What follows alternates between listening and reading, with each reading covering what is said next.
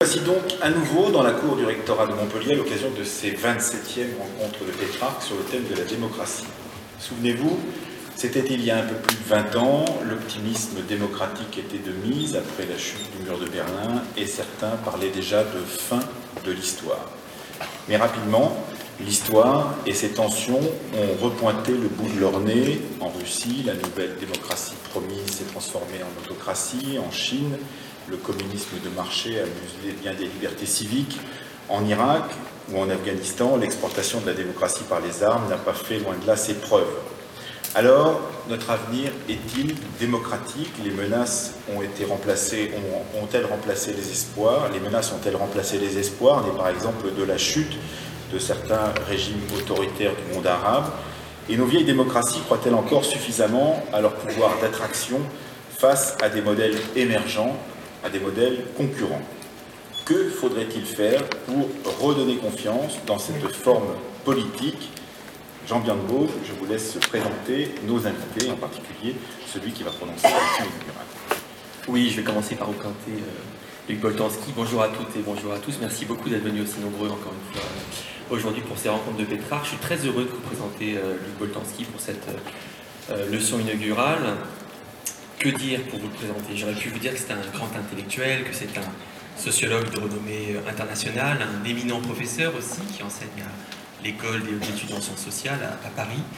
Mais j'ai envie euh, de dire d'abord que c'est un détective, euh, un enquêteur dont euh, la principale qualité est peut-être la capacité à observer les autres, à se remettre sans cesse en question lui-même et à multiplier les terrains d'enquête.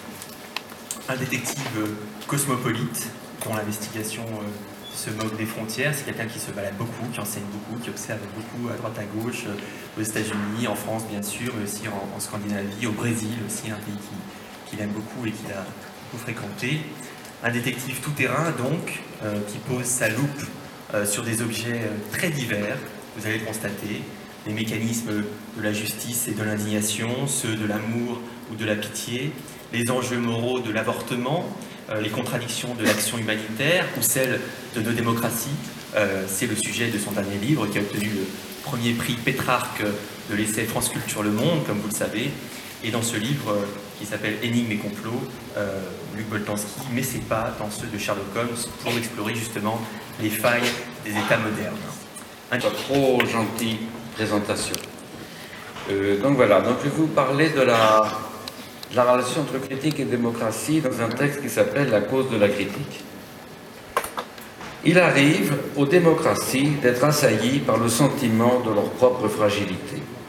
Ces moments d'inquiétude et de doute coïncident souvent avec les périodes marquées à la fois par des avancées du capitalisme et par les dégâts que ces avancées suscitent. Elles ont été en Europe particulièrement propices à une mise en cause de la démocratie, de ses valeurs, de son efficacité et de sa réalité. Ce fut le cas de la première globalisation des années 1880-1914, avec en France la crise boulangiste et l'affaire Dreyfus.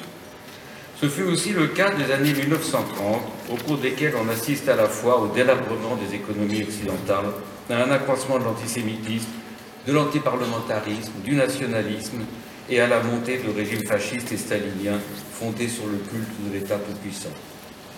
Et c'est sans doute aussi le cas de la période nouvelle dans laquelle nous sommes entrés, depuis d'un côté les événements de septembre 2001 et de l'autre la crise économique qui, couvant de longue date, devient manifeste en 2007-2008. Un nationalisme aux accents plus ou moins antidémocratiques se développe, comme on le sait, dans plusieurs pays d'Europe et n'épargne pas, c'est le moins qu'on puisse dire, le nôtre.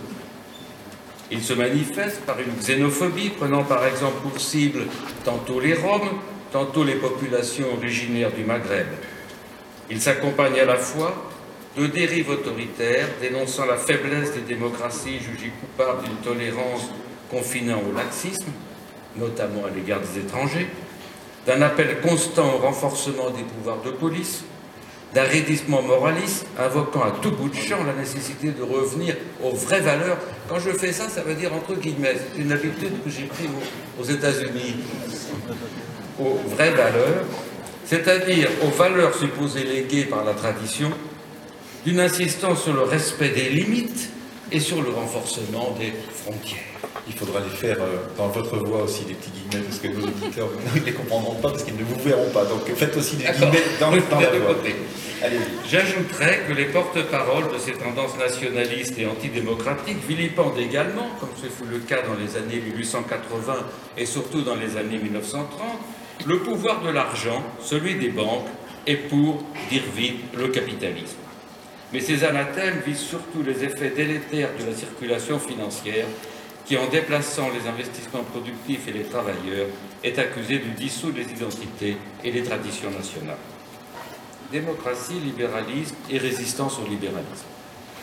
Pour comprendre la récurrence de ces chaînes idéologiques dans des périodes distantes et sous de nombreux rapports profondément différents, il convient de s'attarder quelques instants sur le cadre idéologique dans lequel se sont trouvés noués les débats sur la démocratie depuis le XIXe siècle européen.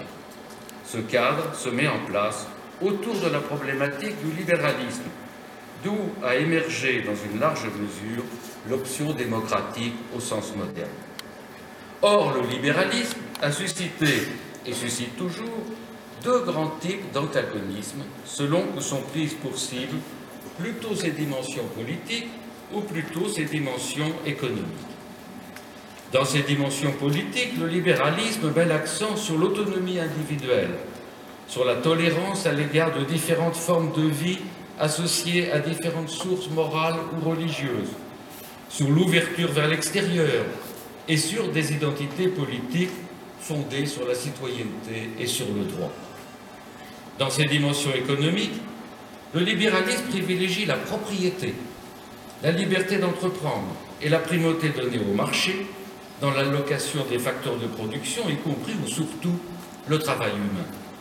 En ce sens, sans se confondre avec lui, le libéralisme économique a été, à juste titre, associé à la montée en puissance du capitalisme. Il en constitue en quelque sorte la justification ou la morale même s'il est vrai que le capitalisme réel a souvent été tenté de se soustraire aux exigences libérales, notamment en forgeant des accords pour limiter la concurrence. Le cadre idéologique dans lequel s'inscrivent les débats sur la démocratie prend schématiquement la forme d'un triangle. Un premier pôle est occupé par ce que l'on pourrait appeler le libéralisme intégral, associant les dimensions politiques du libéralisme à ses dimensions économiques. À un second pôle figurent les courants dont l'antipathie à l'égard du libéralisme concerne surtout ses dimensions politiques. Ces courants sont plutôt autoritaires, nationalistes, xénophobes et attachés à la défense des valeurs traditionnelles. Enfin, à un troisième pôle, on trouve des courants qui prennent surtout pour cible le libéralisme dans ses dimensions économiques. Ils se réclament souvent des traditions socialistes. On notera qu'il n'est jusqu'à la référence au peuple, central pour la démocratie, qui se veut un gouvernement par le peuple et pour le peuple, qui ne prennent des inflexions différentes selon que le locuteur s'oriente plutôt vers l'un ou l'autre de ces trois pôles. Dans le premier cas, peuple sera associé à l'idée de citoyenneté. Dans le second, à celle de nation ou à celle d'enracinement, comme lorsque l'on parle de français de souche. Dans le troisième, il désignera plutôt les travailleurs, en tant que prolétaires exploités, la conception même de la solidarité et celle de la démocratie s'en trouveront modifiées.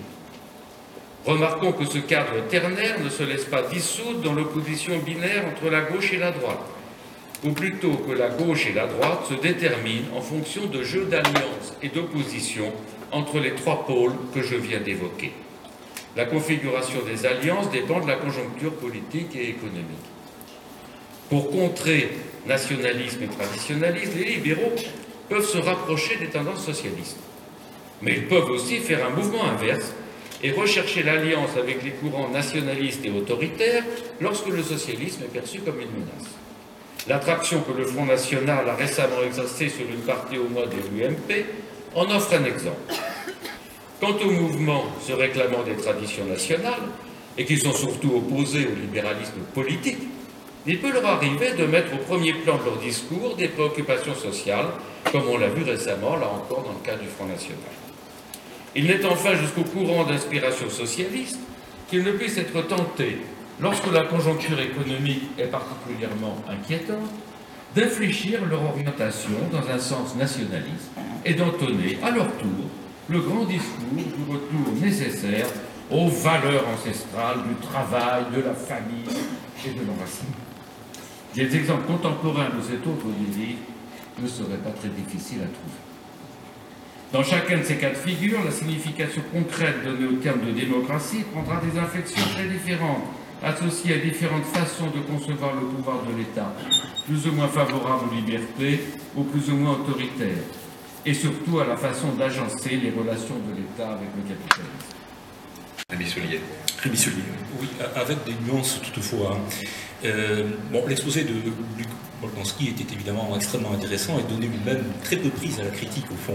C'est un des paradoxes de la, démocratie et du jeu démocratique. Euh, c'était une, euh, je l'ai entendu un peu comme manifeste, enfin comme une, leçon de méthode, de méthodologie qui peut-être va donner le là et va guider l'ensemble des, tables rondes qui seront qui auront cours pendant ces, pendant ces quelques, quelques jours. Et vous écoutant, en effet, je, songeais à Claude Lefort et à, et à sa, définition du lieu démocratique du pouvoir comme étant un lieu vide.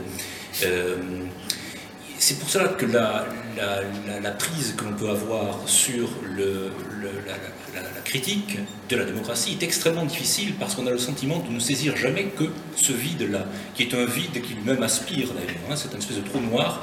Euh, on ne sait pas sur quoi très précisément la faire reposer, cette critique, parce qu'elle peut être immédiatement euh, après, euh, en suivant, elle peut être avalisée par la démocratie elle-même, au point de générer une forme de, critique institutionnelle, un peu à la mexicaine, si j'ose dire, avec un, parti révolutionnaire du progrès ou un parti conservateur révolutionnaire. Enfin, on en arrive paradoxalement, là encore, à une, démocratie euh, de parti unique, alors qu'elle est évidemment euh, euh, pluraliste par, définition et par, structure. Et puis, oui, je pensais également dans, cette, dans la lignée de Claude Lefort, je pensais à la définition de Benny Lévy, sur laquelle j'ai travaillé aussi de manière assez, assez précise, à la définition que, que, Benny Lévy donnait de la démocratie. Il faisait Oui. Benny Lévy était un philosophe. Alors, Benny Lévy était d'abord connu dans les années 60 sous le pseudonyme de Pierre Victor. Il était alors l'animateur clandestin de la, gauche prolétarienne, donc organisation euh, maoïste, ultra-gauche, euh, Et puis, euh, revenu au, traité vermoulu, comme il dira avec, avec Lévinas, c'est d'ailleurs revenu au Talmud, revenu au texte à ce que l'on appellera peut-être le, théologico-politique, bien qu'encore il ait récusé la, la, formulation, avec raison, je crois, d'un point de vue en tout cas hébraïque.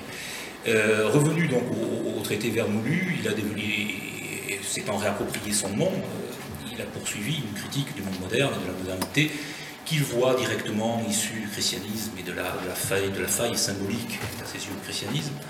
Et il en est venu à définir la démocratie comme une kénocratie, kénocratie, euh, c'est-à-dire le pouvoir du vide, hein, de, la, kénose paulinienne. Enfin, prend l'exemple du dépouillement du Christ euh, qui quitte sa gloire, enfin de la deuxième personne de la Trinité, qui quitte sa gloire et qui devient un homme, euh, et un homme parmi les plus méprisables et les plus rejetés, puisqu'il finira par mourir de la mort des esclaves. Donc le vide, oui, la démocratie comme lieu de la, vide comme lieu kénocratique, y compris d'ailleurs, et c'est une question que je poserai peut-être à, Luc Boltanski, y compris euh, dans, la manière dont elle se représente elle-même. J'ai senti, enfin vous avez fait état d'un certain nombre de critiques de la démocratie euh, représentative, avec raison, euh, j'ai senti qu'il y avait chez vous, avec raison aussi, une aspiration à, ce qu'on pourrait appeler la démocratie directe. Vous avez évoqué la démocratie participative. Est-ce qu'il y aurait moyen, au fond, de passer par-delà euh, la forme partitocratique? Et puis le deuxième point qui m'a euh, intéressé particulièrement dans votre intervention liminaire, euh, enfin c'est une question que je me suis posée en tout cas, la démocratie n'est-elle pas par définition impolitique Impolitique. C'est-à-dire, n'est-elle pas la structure qui se pense, c'était le, mot introductif, je crois, d'Emmanuel Laurentin, euh, qui se pense comme étant finalement euh, à l'horizon euh, l'horizon indépassable de la, de la, forme politique des sociétés, et qui donc comme telle considère qu'elle a, mettons à sa préhistoire ou pas, je ne sais pas, mais considère qu'elle a atteint une forme de, qu'elle est une forme d'idéal type, et, donc, n'en vient-elle pas à récuser toute forme de, politique au sens noble, au sens, le plus, presque le plus tragique du mot